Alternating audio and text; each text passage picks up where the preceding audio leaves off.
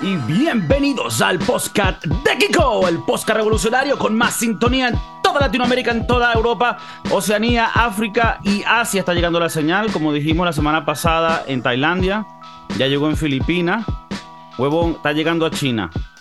Hay una gente en el interior de China que ya copió el podcast. Ponen a, no, de verdad, ponen a dos chinitos y los ponen a, a- a decir las mismas locuras que aquí. Hoy tenemos un episodio especial, no solo porque Mauricio está vestido como un abogado chimbo, sino porque tenemos al Big Papa. Tenemos aquí al papá del papá del papá, papá, papá, papá, papá, de los papás de los papás de los papás de los papás de los papás de los papás. El padre mío. eh, bienvenidos, señor Carlos. Bienvenido, buenas tardes. Me- Esto seguro es, es una, una experiencia bastante rara para todos, para todos eh, involucrados, pero creo que era, era necesario hacer, hacer esto. También el chef Maurice estaba pidiendo la presencia de- del puré. Y bueno, aquí lo tenemos, eh, in the flesh, Del puré de papa. del puré de papa. Y bueno, vamos a tener varias, varias tertulias de diferentes temas y bueno, ver qué, ver qué pasa. Entonces, bueno, agradecido de que, de que estés aquí, señor padre. Chef Maurice, muy agradecido de tu vestimenta. Te pusieron lindo, ¿eh? Coño, la, la producción se votó con este vestidito. ¿Eso lo pagamos nosotros? Sí, lo que tenemos que esperar que pase el cheque, weón. El cheque no ha pasado. No ha pasado. Por los Mira, momentos tenemos- es préstamo. Hoy tenemos, hablando de papas y de papás, hoy tenía, quería hablar de algo muy interesante que fue un tema que, que vino el- en los últimos días y que, bueno, para ti, Maurice, está perfectamente fresco, que es el tema de ser padre y los bebés. Y como tenemos aquí al padre, pues no hay, no hay mejor momento que para tocar estos temas. Y una de las cosas que yo quería comentarte, Mauricio, en- eh, y también que nos compartas tu experiencia, es que yo siento que la gente cuando tiene hijos, y, y son bebés, muchos se olvidan como que del mundo y no les interesa o no son considerados con las otras personas. Por ejemplo, en un avión, que un bebé llorando, o la- las típicas mamás que no cuidan al carajito y está corriendo por todas partes. Y para empezar, yo quería preguntarte, ¿tú has, tú has volado, has tenido que ir de San Francisco a Miami con tu bebé, con tu, con tu eh, señora? Todavía y- no, todavía no. Con el bebé. Todavía no ha viajado el bebé, no tiene ni Con pasaporte, ¿no? No tiene pasaporte. Ese bebé es ilegal. Pilas que, la, que nos están viendo. Le pusiste nombre gringo, ¿no? Oliver. Le, pus- le puse nombre gringo para que no hubiese peo, pero bueno, Pero ya le O sea- ven, ven, ven el apellido y ya la cagan. ya la cagan. Me dice Pero, pero te va a tocar, te va a tocar viajar. Me va a No tocar viajar pronto. No sé si Oliver es tranquilo o, o- o- o si es un buen niño. Pero tú qué opinas de tener dividido lo que son los espacios para, para los diferentes grupos de familia? Yo no quiero volar con una persona que tiene un carajito llorando todo, todo el viaje. Y menos un, un Madrid-Miami. Son 10 horas. Coño, fuerte. Y como papá también pensaría que yo no quiero estar al lado de otra gente ladillándolo. Quisiera estar como en una sección segregado para los que tienen hijos ladilla. Fue como dijiste aquella vez que en el autobús todos tienen un- una sección, ¿no? Una sección. Hasta los retrasados. Esa parte, eso sí. No, No, Mauricio. eso lo tengo que Eh, eh, cortar Esa vez. parte no. No, pero en serio, en serio. pero- Tú que te, te va a tocar viajar, ¿cómo lo harías? O sea, ¿piensas que, que está bien esa división o, te, o Yo- piensas que es muy fuerte dividir a la gente así? Yo voy a decir lo que pienso, pero quiero que eh, el papá, el, el papá de muchos años, de tres hijos, eh, también nos dé su experiencia. Yo digo que sí, que debería haber como una sección para, para mamás y, y- y- y papás con bebés, que esté completamente sellada y, que si gritan y si lloran y se queden ahí, pues, y para que los otros, los otros, eh, las otras personas que vuelan, pues, no tengan ese pedo de, de escuchar a los niños gritar. Insonorizada, una caja, por Eh, claro. ejemplo. O sea, Claro, sin ventana. y no se les sirve comida. No. Se les tira así como unas bolsas de papitas. Tomen. Claro, como si fuera un zoológico. Es como si fuera un zoológico. Es que es lo que digo yo. Y no pienso que esté mal. Pa- Padre, tú, coño, tú tuviste tres hijos, has- tuviste que volar con nosotros, ir a diferentes lugares. Eh, ¿Cómo era ese peo? O sea, eh, primero, eh, eh, ¿es una ladilla? Y segundo, ¿crees que es justo este tipo de división o estamos yendo muy fuerte aquí con la segregación de familia? Bueno, yo puedo aprovechar ahorita porque ya todos mis hijos son mayores de edad y ya son hombres y ya van a pasar por esos, por esas partes de, de tener hijos. Pero indudablemente que es una ladilla, pues, y más cuando hay niños que no, que los papás, bueno, por un, o sea, niños son, ellos no, ellos, ellos joden hasta que, hasta que les toman atención, hasta que les dan de comer, hasta que sin embargo, bueno, ahorita con ese poco de tablets y cosas, uno va viendo en los aviones que a veces los tranquilizan con eso. Es como si le metieran un sedante, ¿no? Sin embargo, yo estoy a favor del sedante, yo estoy a favor del sedante. Sí, sin embargo, bueno, a veces uno le toca a un niño adelante, al lado o atrás que te está en la butaca toda la tarde o todo el vuelo y realmente, y tú haces así como que ves para atrás para decirle a mamá o al papá le paran y ¿Qué pasa cuando el papá o la mamá no, no hace nada al respecto? Bueno, yo soy bastante tolerante y no me paro, pero hay gente que dice, mira, por favor, agarra el crío porque está un poco jodiendo aquí. El señor, entienda que es un niño, claro, por eso, pero entienda usted que yo pagué el pasaje también. Entonces, eh, eh, eh, pero mira, esa parte me está pareciendo lógica, como todo ya se está, ya se está modernizando, Fíjate, ahora la gente va acostada completa en primera clase o en business class. Bueno, que tenga un parquecito atrás no sería malo, pues. Y, y porque realmente ya los niños, como tal, o sea, tú los llevas, tú deberías viajar cuando realmente el niño va a disfrutar. O que te tengas que mudar para otro país y te los tienes que llevar, por supuesto. Pero no para cada vuelo que te vas te los tienes que llevar, porque el muchacho no va a disfrutar tampoco. Coño, y si es como, y si es como yo que vivo solo aquí con, mi novia y, toda mi familia vive en, otra ciudad, ¿con quién lo dejo? Bueno, este te va a tocar trabajar más para que inaugures el parquecito de atrás del vuelo, pues. Porque realmente, eh, claro, yo llevé a mis hijos cuando eran pequeños, pero los llevaba para Disney. Entonces yo decía, mira, que van para Disney, tienen que disfrutar. Coño, ¿y vale la pena llevar a Disney a los niños chiquitos, tan pequeños? Eh, sí. ¿Cuál es la edad perfecta? Porque es gratis, ¿no? Eh, primero son gratis. Mientras lleves coche y en el coche lleva otros elementos, ¿no? Guardados. ya que ya vamos a tocar este tema, ¿eh? Ah, ok. Eh, pero realmente sí, sí, ellos van ellos van captando, ellos van captando y cuando le llegan los muñecos y las cuestiones ellos se, se emocionan o se, o se aterrorizan, ¿no? Cualquiera de las dos cosas mientras se van adaptando pero los míos fueron como 20, 30 veces a los parques y bueno, la última ya tenía como 12 años y todavía la metíamos en un coche para que pasara, pues. Entonces... E, e, era medio... Mauricio, ¿sabes de la sección que tenemos de si es Nietzsche o no es Nietzsche? Va, actividades bastante Nietzsche. Con 12 años todavía metiéndolo como si fuera un bebé. Y esa misma bebé llevaba un termo como si fuera jugo. Su leche y sabemos que, bueno, que, bueno, que se, que, se metían otro tipo de, líquidos en, Pero ya, tú que dices que, es Nietzsche. Yo, creo que no.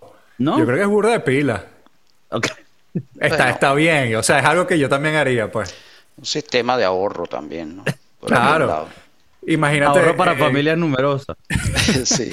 Imagínate estar comprando cerveza cada rato en, en los parques de Disney, no. Que No, no, yo decía, yo decía a Nietzsche lo de llevar a la chama con 12 años. Ah, bueno, si, si ya está en plena pubertad, no lo puedes meter en un coche. Lo, de llevar el... cuando, dije 12 años, era un exabruto. O sea, 6, 5 años, 4 años que ya salió de, de esa parte, ¿no? Pero bueno, arrímate, ponte así, ponte el chupón y tal, y bueno, las viejitas son muy benévolas en las entradas. Dice, pase, pase por aquí, pase. Claro, era una forma ¿Eso seguirá, ¿Eso seguirá siendo hoy? O, esos cabrones ya dirán, mira, aquí full price para todo el mundo? Es posible, es posible. Ya cada día restringen más, mucho más las cosas, registran más, o sea, son más... Puede ser un bebé como puede ser una bomba, o sea, tienes... Coño. Tienes dos opciones ahí. Bueno, ya un bebé es una bomba. Coño, yo, tengo, yo tenía una persona que trabajaba conmigo que, a sus hijos le llamaba terrorista. Ah, coño. ¿Está bien? No sé. ¿Está aceptable? De, repente es moderno el tipo, pero... No, yo, tengo un amigo que también le dice a la hija terrorista. lo veo un poco fuerte, pero... No, tan fuerte, tan fuerte. Sí. Mira, pero eh, eh, este tema es interesante porque no solo es que a uno le fastidie el bebé llorando, el bebé gritando, pero el extra nivel de fastidio es cuando el papá como que está carefree, como que ah, normal, chilling, relax. Porque uno dice, yo me calo el bebé llorando, pero te tengo que ver a ti miserable. Si, si, si, no te, si yo te veo a ti, ay, coño, ok, ok, tú la mal también, como nosotros la estamos pasando mal. Pero lo que más me arrecha son las que no saben, no se dan cuenta, y me hace pensar que hasta, mira, uno tiene que sacar licencia para toda huevona. Para, para, para, probablemente para manejar un carro, o lo quieres vender casa, tiene que sacar la licencia de broker, tienes que... Y para tener hijos es la vaina que le dejan a todo el mundo. Y yo no sé si esto ya estaría yendo a niveles un poco totalitario, pero no debe, o sea, yo hasta un punto pensaría que uno tiene que pasar un examen y, tener cierto currículo para poder que te dejen tener un hijo. Bueno, de todas maneras yo creo que la sociedad está como que parando eso, porque ahí los países más bien están queriendo que haya más población y más bien la gente se cuida mucho, primero por, por la economía mundial, digo yo. Y después, fíjate, ahorita que Mauricio tuvo un hijo, tú no has tenido. Y entonces uno se cuida hasta no tener una estabilidad, esto y aquello, entonces eso va trayendo, y, y, de hecho saltan los incentivos de los mismos gobiernos que te dan, que te mantienen al muchacho, que te mandan cosas para que haya población, porque ¿quién va a reemplazar? ¿Quién va a reemplazar a la mano de obra después? Eh. Entonces, bueno, y de hecho, no sé, no sé si lo he notado, pero se ven muy pocos niños ahora en los aviones. Yo no. Ah, o sea, la gente, la gente tiene miedo de, volar con niñas. Sí, o... no están naciendo tanto. o no están, no están naciendo tanto. Por eso el parquecito atrás del avión no va a ser muy grande, pero necesario. Coño, yo, creo que ayudaría a todo el mundo. Especialmente en un... Mira, tú, imagínate un vuelo de 10 horas. Eso es una demencia. Claro. Pero tú dijiste una cosa antes, papá, que fue que, es verdad que, ok, algo es que tú llevas a tu carajito a Disney y vaina, es chiquitico y va a disfrutar ciertas cosas. Pero uno a veces ve cuando te vas que si un viaje estás yendo, yo que sé, a Italia, a Roma, a Venecia, una vaina que eso es caótico. Y ves un carajo con tres carajitos, dos gemelos, todos chiquiticos, tres coches. El tú cuando ves un carajo con un doble coche, ya, tú, ese bicho está a punto de echarse un tiro. de tirarse, en, tirarse en las rieles del, del tren. Coño, ¿sabes que veo bastante por aquí? Eh, papá y mamá con tres carajitos, como que uno de tres, uno de dos y uno, uno recién nacido. O sea, como que vinieron todos back to back to back. Y aparte tienen dos perros. Como que lo normal aquí en esta ciudad. Es, es, demasiado. Yo que con uno me estoy, estoy... Estresado ya. Estresado. Y no ha empezado. Y no ha empezado, correcto. Eh, coño, con tres y dos perros, eh, no es fácil. Eso es una demencia. Eso, es una... y, cuando los tienes uno tras del otro...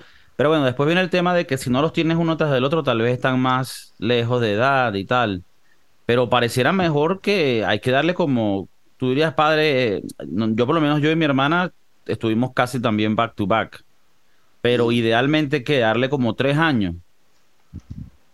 Claro, antes no se tomaba mucho eso en, en cuenta y depende, vuelvo y te repito, de la parte económica. Entonces, porque dicen que hay que tener los jóvenes porque papá viejo, papá viejo es complicado. Coño, ¿sabes qué, qué es raro? Papá viejo. Sí. Papá viejo. sí, sí, los hay. Yo, yo conozco varios, pero eso está raro. Papá se, está recién nacido, papá se sentó. Sí, no, está, fuerte, está fuerte, No tienes el aguante, no le puedes dar lo mismo. Hay muchas cosas. Las, las parejas ya no son iguales que antes. O sea, antes la mujer vivía más en la casa, ahora no, ahora es compartido. Es, una cantidad de, cosas que han cambiado, a, mi parecer, pues. Este, lo que sí he visto más en aviones ahora, yo creo que en los últimos vuelos que he hecho, veo más perros que, niños. Entonces veo a la gente siempre cargando un perro por aquí, un perro por allá, y, yo sé que a la gente le, le gusta sus mascotas y esto y aquello, pero antes me imagino que las montaban abajo en el, equipaje, ahora las llevan arriba como. Entonces, por, lo, menos no yo, aquí... Pero El por lo, tema de menos no, por, por lo menos no lloran, ¿no? Ni, ni, ni, ni están, tú sabes, tirando cosas, porque los animalitos se quedan ahí tranquilos. Pero, pero bueno, es otra. No, a mí, a mí me parece que es muy fuerte ese, ese tema. Y me, y, me, y me molesta. O sea, el otro día escuché un carajo hablar de que un comediante que tiene un podcast y habla de estas vainas, que estaba, sí, se montó en su, en su silla y cuando va a montarse en la silla, tiene un German Shepherd, un pastor alemán. Y el pastor alemán no es que tenía su silla, no, el pastor alemán iba entre la persona y él, en- entre las dos sillas, o sea, y tú sabes que ya de por sí no hay espacio. Entonces, por defecto vas a tener mitad del perro encima tuyo. Y la caraja actuó como que, o sea, cuando el carajo como que medio se molestó, el comediante que estaba contando la historia, ella como que, ay, sí, no te, te molestan los perros, una- co- como que aparte, porque no, ni siquiera son las personas que son conscientes, no. El que lleva un perro en un avión normalmente es el mamagüevo que no le interesa nada. O sea, eh, si lo llevas arriba, no todo el mundo, obviamente. Ahora, con respeto de todo el mundo que tiene mascota, yo pienso que llevarlo en la cabina contigo, yo lo, yo lo veo muy... Lo, veo como muy- un abuso. Y esta paja de que no, que es mi service dog, es mi perro de, de, de compañía, huevona, ah, ahí sí no... Pero los perros los sedan. O sea, hay perros que, que, que les meten sedantes antes de meterlos en, en vuelo. Por eso te digo que eh, a los perros y a los niños los podemos sedar.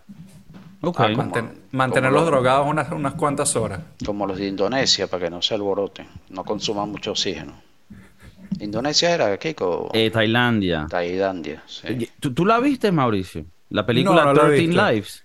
No lo he visto, no lo he visto. Que- pero ya hablé Está- de ella, ¿no? Hablé de la Sí, película. sí. Eh, está en mi to-do list, solo que esta semana ha sido un poco eh, fuerte en el trabajo y en la casa, pero está en mi to-do list. La voy a ver ok. Bueno, sí, como, como- no sé si, si sabías, padre, pero eh, el chef Maurice no, no solo es un nombre de joda, él es el chef en uno de los restaurantes más arrechos de todo San Francisco. No es estrella Michelin, pero es, me- es media estrella, ¿no? Ya casi. Ya casi, ya casi. Está- estamos por- trabajando. Van por la estrella Michelin. Eh, ¿Y qué? que bueno. ¿Y de qué es el restaurante, perdón? Es tailandés. Ah, es tailandés casualmente. Mm. Justamente, sí, sí, sí. Y como en la película mostraron, apenas tú entras, te drogan también y te, te Sí. sedan y te quitan Bueno. la cartera. Para que consuma. Y te... Eh, el otro día estaba hablando con Kiko y estamos empezando a implementar un perico room. Ajá. Es un cuarto frío donde la gente va y, y come perico. Una arepa con perico. Es para mantener activo a, lo- a los trabajadores. Muchos de ellos llegan de segundos trabajos, vienen un poco eh, de- desenergizados y van al Perico Room y los, los alertan un poco. El chef Maurice, como, como sabrás, trabaja con, bueno, con personas de, de- todo tipo y, y bueno, en la cocina se, se- se ven cosas así. Mauricio sí me ha dicho que en los últimos años se ha limpiado mucho ese mundo, especialmente desde que él entró, empezó. Tú pusiste reglas ahí, ¿no? Claro, hay que mantenerlos rectos porque si no, se me, se me vuelve un culo en, en la cocina.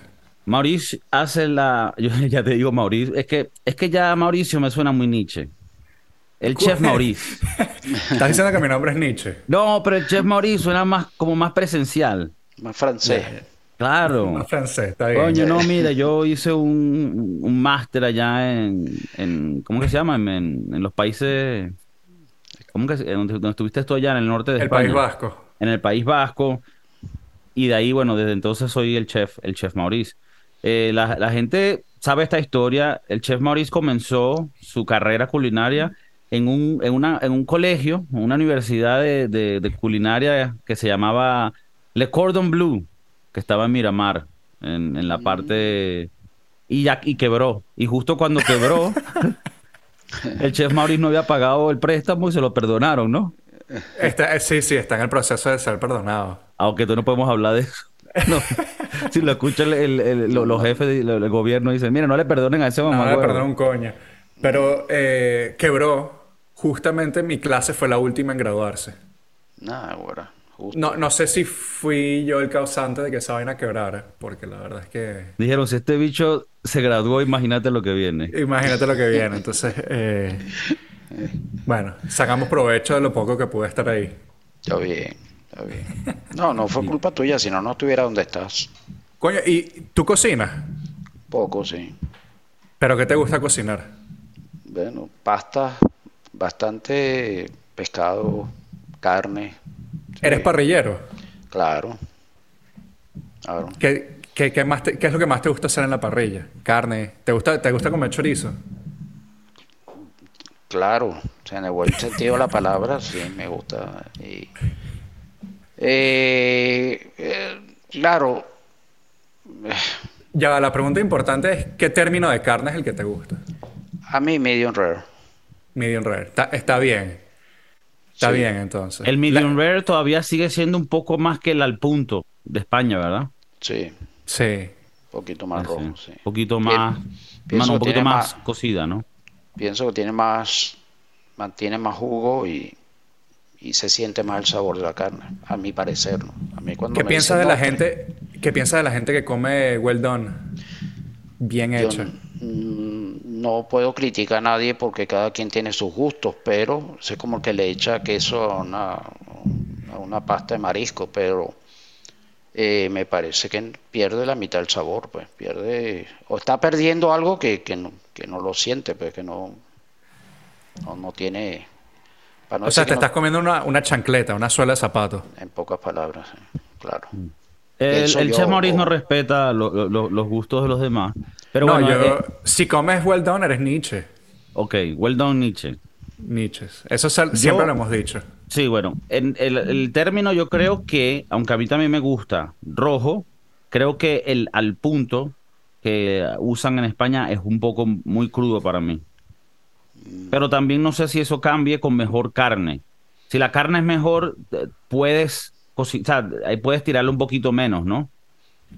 Claro, además que si la cocinas mucho, well done, cambia la contextura de la carne, se pone mucho más dura. Y pierde los sabores. Y, cuidado, se te quema también, porque ahí sí es verdad que perdiste el año completo. Por eso es que el cerdo es el, el alimento del pueblo. No lo puede, no lo, o sea, digo porque no lo puedes sobrecocinar. Es como, es, es el alimento más noble. Ya viene, ya viene salado, ya viene con sabor. Y no lo puedes dejar crudo tampoco. No, no, pero digo que, que, que, que, que- no, no, tiene, no, no corres ese problema de que, ah, lo pasé. Si el cerdo lo pasa, ok, sí es verdad que si lo cocinas justo donde es va a saber más rico, pero eh, es jodido, es jodido cagarla pues con el cerdo porque es muy noble, siempre sa- sale bien, pienso Sí, yo, no sí, sé. sí. El pollo sí es más coño de madre, el pollo te pasa y, y- y- y se, se pone chimbo rápido, pero el pollo es más jodido porque no lo puedes dejar como la carne. Entonces, No, no tienes, puede. tienes ahí, el pollo yo lo veo como muy, muy jodido para que te quede de pinga. El- el- yo diría que el pollo es, es mejor a nivel de horno y cosas de esas. Que, que se puede dorar por fuera y puede mantener jugo por dentro. Y la parrilla es un poquito complicado para... Tienes que estar muy pendiente, pues. Y llevarla a diferentes alturas para irlo llevando y tal. Pero el horno es muy benévolo para el pollo. El, el- el cerdo como tal eh, es muy noble, como dices tú, porque cualquier condimento, orégano que tú le pongas, ajo, esto, aquello, te lo absorbe muy sabroso. pues. La carne de por sí tiene sus propios sabores, no siendo el lomito que es el que menos tiene, pero también si la adobas, te agarra un muy buenos sabores. Pues. Coño, Eh, agarra datos. Agarra no, sí. Yo, aquí, yo aquí estoy escribiendo para ir aprendiendo. Es que el chef Maurice, aunque es muy re- es un chef de renombre, eh, alta cuchina, para los enanos, los enanos no pueden ir a su a su restaurante, gastronomía de otros niveles, pero siempre humilde, siempre dispuesto a aprender algo nuevo. Porque si algo que tenemos en el podcast es esa humildad, de siempre recoger de todos lados. No es que no, no solo es nosotros dar cátedra de información, coño, conocimiento, sabiduría, no. A veces también recogemos de, Claro. de otros lugares. Entonces eso me parece bonito porque el chef Maurice no ha llegado donde está por, por tener un ego grande. Otra vaina sí, se lo ha llevado lejos. Lo ha llevado- no, las nalgas dijimos el otro día. Esa es la- ese es el 1% senegalés. Es verdad. Ah, de verdad. El chef Mauricio hizo un examen genético para ver qué tipo de mierda era. Y, y- y salieron muchos datos interesantes, ¿no? 30% español, 20% portugueseiros. Un saludo a la comunidad portugueseira y la gente que está en Funchao. Allá no llega el internet. Funchal, no llega. Pero hay gente que va de la península y lleva los VHS y ponen el podcast allá. Claro, van en Coño, tú estás diciendo que nos, nos graban en VHS. Nos graban el VHS, los mandan a Funchal y lo ponen el- los sábados en la noche, ponen los dos episodios de la semana. Para la gente que no sepa, martes y viernes, episodios siempre. Estamos en YouTube, estamos en Spotify, estamos en el iTunes.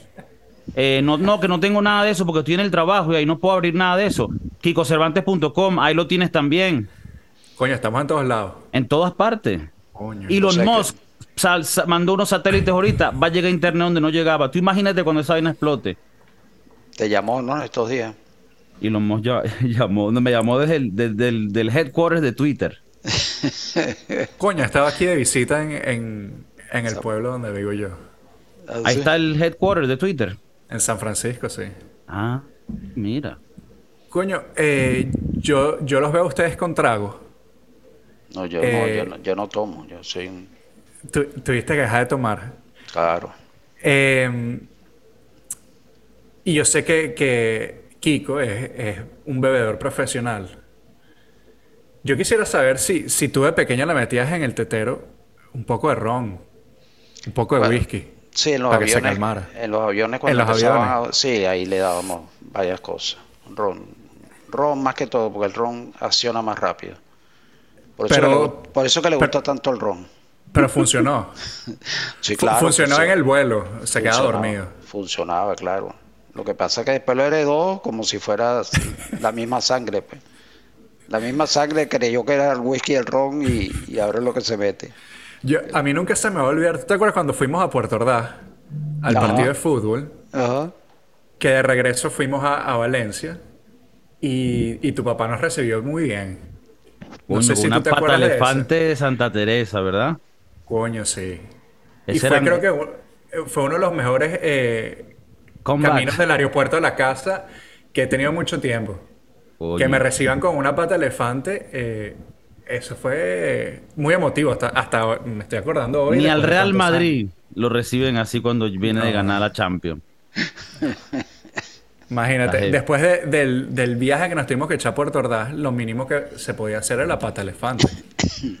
Ese fue uno de, de los viajes más traumáticos para, para Mauricio. Y la vaina es que Mauricio vivía en Miami. Y la gente ha escuchado esta historia antes en el podcast, una vez que fuimos a ver. Era un Venezuela contra Uruguay. Y era Ah. en el estadio Cachamay, en Puerto Ordaz. Aparentemente es uno de los más bonitos. Pero para llegar allá fue toda una odisea. eh, en Caracas, la, la aerolínea nos, can- no- nos dijo que ya no teníamos silla en el vuelo. Y después tuvimos que agarrar un avión en la madrugada que nos dejó en Maturín. Y nosotros en nuestra puta vida habíamos ido a Maturín. Y literalmente. y un y un taxista, en todo. Un taxista que a las 3 de la mañana nos lleva a, a mí y a Mauricio y a una señora que pobrecita la se- La señora, la señora iba cagada, pero iba segura. Ella dice, coño, por lo menos nos matan a todos. Pero no, no. O sea, o sea eso, fue, eso fue peor que ir a la playa en Haití. Es- estuvo heavy. Es- estuvo heavy. Y, y Y, bueno, y esa señora se encomendó a tres tipos, a tres hombres. Esa señora se dejó llevar. Claro, lo que pasa es que ella vio, ella vio a mí, a Mauricio y dijo, no, estos son los pánfilos. A estos se los, a estos se los llevan Entonces lo cogen primero. primero.